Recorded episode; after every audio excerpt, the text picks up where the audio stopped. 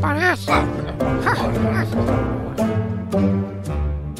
Muito bom dia. O mundo pula e avança como uma bola nas mãos de uma criança. Mas há coisas que não mudam. Uma delas é a nossa triangulatura do paralelepípedo, com Arménio Paulo e Januário Canutilho. Ainda não temos imagem porque ambos se encontram de férias, mas mesmo assim, à distância, não deixam nada por dizer, nada por comentar. Olá, Arménio.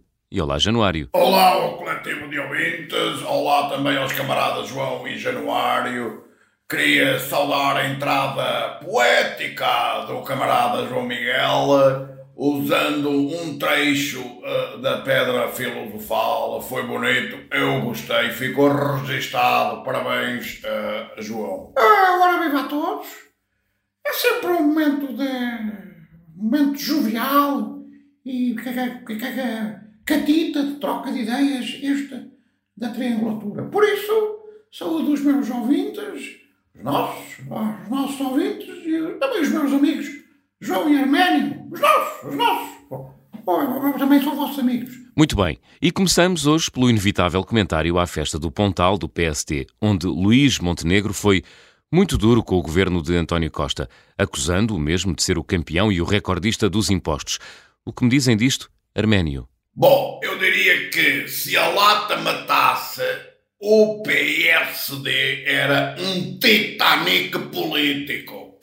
Então o PSD de Patos Coelho estrangulou o povo português sem dó nem piedade com uma carga fiscal que nos ia deixando a todos marrecos. E agora o Montenegro vem com esta conversa. Se Costa é o recordista dos impostos, como ele diz, então o, o Patos Coelho foi o Carlos Lopes, a Rosa Mota e o Fernando Mamed juntos. E, e depois ainda teve a, a distinta lata de chamar piegas ao povo português. Xiça, antes da Inquisição Espanhola. O PSD é um Titanic político, assim é que é. Januário concorda que Passos Coelho foi a Rosa Mota da cobrança de impostos? Bom, isto é tudo muito injusto. Passos pegou num país totalmente na bancarrota. Aliás, na bancarrotíssima por causa, precisamente, dos desmandos da esquerda e do, e do Zé Sócrates. E teve,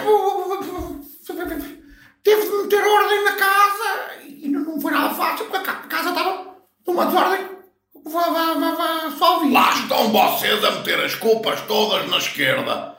Houve uma crise mundial, repito, mundial. Em 2008 houve uma crise mundial, fruto do quê? Do capitalismo goloso e raivoso. Essa crise foi do mundo ou foi culpa da esquerda portuguesa? Pergunto eu. Foi uma crise mundial, não foi uma crise portuguesa. Mas quer ver que você agora é o Garcia Pereira do Sócrates?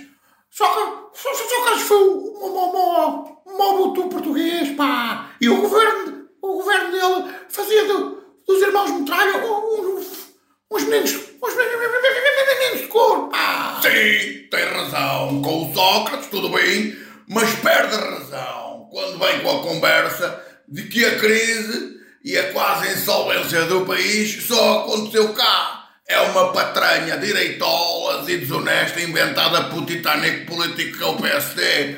A crise foi mundial. Se tem que aceitar que dói menos. E foi a ganância do setor financeiro que vocês tantos gostam que a provocou, não foi a esquerda. Olha, agora não é por ser tempo de praia que eu vos deixo que atirem mais olhos mais areia para os olhos do povo. Não deixo. Eu não deixo. Calma, não passará. já percebemos o ponto de vista. Deixe lá o Januário falar mais um pouco. Eu deixo, mas por vezes não consigo fechar a matraca. Quando ouço certas coisas pá, que mexem comigo de uma maneira, eu fico, fico cego. Januário, força. Bom, eu creio que o Passos Coelho continua a ser a besta negra dos cardalhos. Não, não, não, não conseguem aceitar, não conseguem Deve ser por causa, por causa de saber fazer contas. Não há nada que mais irrite um escardalho do que uma pessoa que saiba fazer contas e usar bem o dinheiro, o, o dinheiro público. É, é, essa é que é a verdade. Mal! Assim eu vou passar na cabeça, pá! E fica aqui a mandar, a mandar vir se for preciso até quinta-feira. Eu vou ser o Sérgio Conceição do Observador. Não saio, não saio daqui. Ninguém me tira daqui até provar que o Patos Coelho não foi mais do que um joguete da Troika com um abaco numa mão e uma calculadora na outra para o professor uh, da Troika e do FMI poder ficar contente. Ah pá! Bom, é melhor mudar de tema porque este inflama muito o Arménio, já percebi. É melhor, é melhor porque o homem já está todo, todo vermelho e, e, não é nenhuma insolação, é, está mesmo com os bofos de fora. Bom, para terminar, e numa frase, eh, a vossa opinião sobre a ponte pedonal Lisboa-Loures, que era para se chamar Ponte Manuel Clemente, e agora já não vai ser. Januário. Tudo, tudo isto, oh, João, é muito típico da esquerda, sejam pontes, seja avenida, seja praça, fontanário, bico, casinhaga, etc. Tem que chamar tudo 25 de Abril, senão eles ficam todos danados. É uma coisa meio soviética, onde até as cidades mudavam o nome para Leningrado ou Stalingrado por causa do, do, do, do líder. Por vontade da esquerda, a ponte só. Pode ou, ou 25 de Abril ou, ou é MFA, MFA, para não ser confundida já com a outra ponte de 25 de Abril. Eu, eu digo uma coisa, por vontade da esquerda, os centros populares também passavam São Pedro, Santo António, São João, São Fidel, São, São, São, São Lenin e Santo Che. Arménio, o que me diz disto? Eu bem me quero acalmar, mas depois ouço destas coisas, olha, eu vou-me calar. Moedas que metam o nome, olha, pode meter, por exemplo, o nome do Ponto do Beato, que é para condizer com ele, caça eu não falo mais, não falo mais não vale a pena que eu não falo mais. Adeus, passar Isto está a ser um verão quente. Adeus a todos. Foi mais uma triangulatura do Paralelepípedo. Ora, agora. Parece.